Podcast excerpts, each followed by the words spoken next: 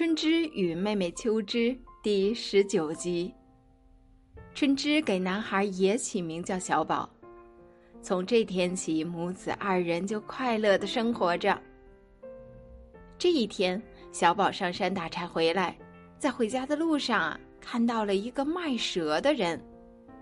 卖蛇的人把蛇用木箱装着，木箱里的蛇是青色的，有碗口粗，蛇在木箱里盘着。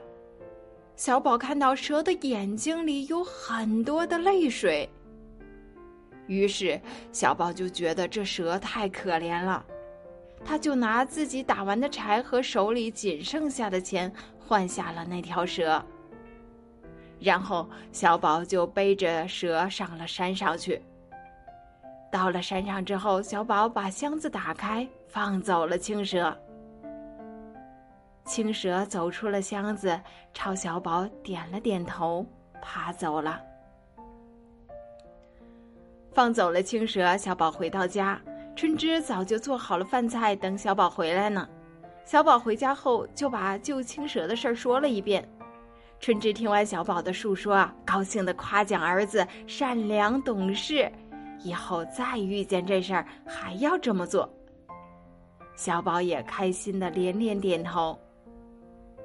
娘儿俩吃完了饭就要休息的时候，这时啊天都已经黑了。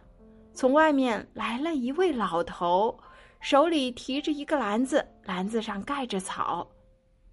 老人进了屋，就把篮子放到了脚上，然后俯身跪在了春枝母子的脚下，磕了三个头。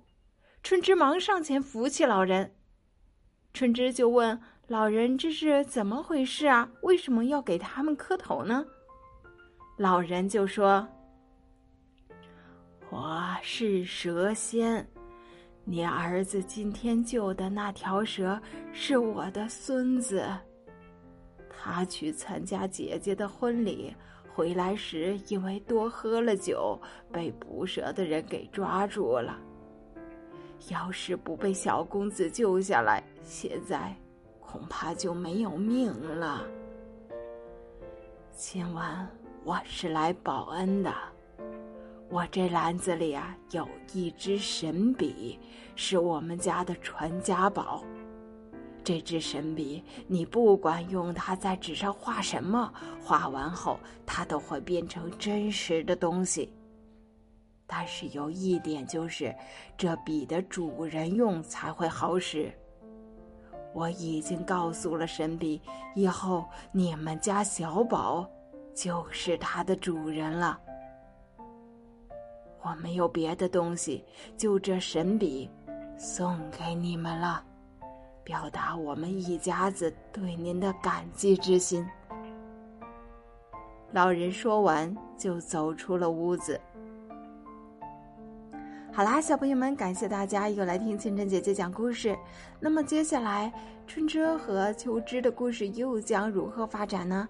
得到了神笔的小宝会好好利用吗？我们下一集的故事同样精彩，小朋友们喜欢听这个故事的话，不要忘记点击订阅专辑哦。咱们下一集再见啦！